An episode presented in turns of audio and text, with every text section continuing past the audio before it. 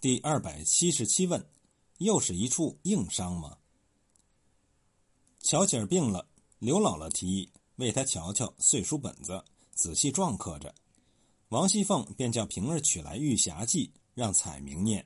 彩明念道：“八月二十五日病者，东南方得知遇见花神，用五色纸钱四十张，向东南方四十步送之大吉。”这是一处关于日期的明确记载。我们可以把这几天的事情往前推一下。看是否有些差头。乔姐儿是头一天到园子里玩病的，那么这头一天就是八月二十五日。这一天，贾母带着刘姥姥在大观园里逛了一天。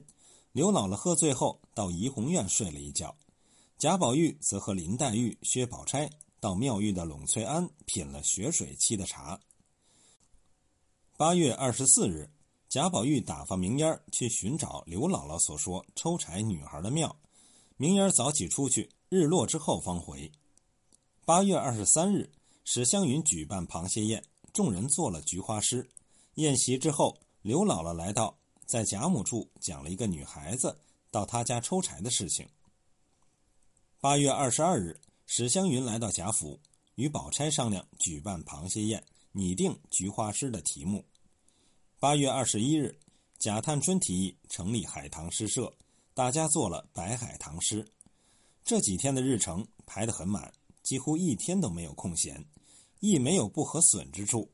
曹雪芹亦是浓墨重彩的加以表现，整整用了六回书的篇幅。可是，第三十七回的开头一段话：这年贾政又点了学差，则于八月二十日起身。是日拜过宗祠及贾母，起身诸事，宝玉诸子弟送至洒泪亭。也就是说，刚刚送走贾政，第二天贾探春就给贾宝玉写了帖子，众人成立了海棠诗社，这也算和损。可是接下来此回书中还有一段话就不怎么对劲儿了。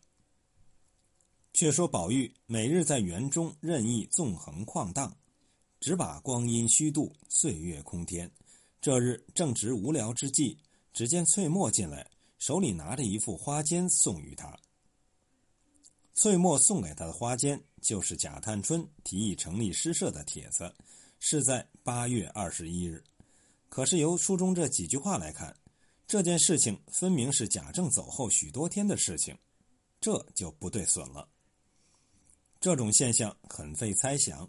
唯一可能的解释就是书的原稿中成立诗社是送走贾政之后许多天的事情，曹雪芹在修改当中把这个事情提前了，却没有把这句话改过，而且后面还有让人奇怪之处。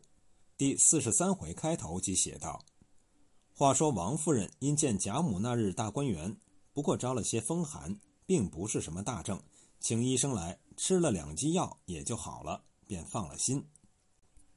因命凤姐来吩咐他预备给贾政带去的东西。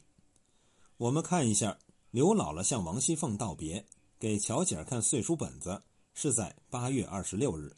第二天是八月二十七日，刘姥姥临走赶上给贾母瞧病。这一日，大家议论完画大观园的事情，至晚饭后又来贾母处请安。贾母原无大病，不过是劳乏了，兼着了些凉，温存了一日，又吃了一剂药，疏散了疏散，至晚也就好了。书中接着写，不知次日又有何事，下回分解。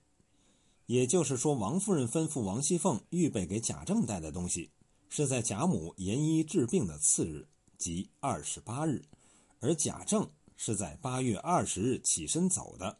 总共才七天时间，他恐怕还在路途之中，有什么东西好带呢？而且这里说的是带，不是送，或者是有人到贾政处捎带一些东西去，或者是贾政打发下人来家报平安之类，让家人回途带了去。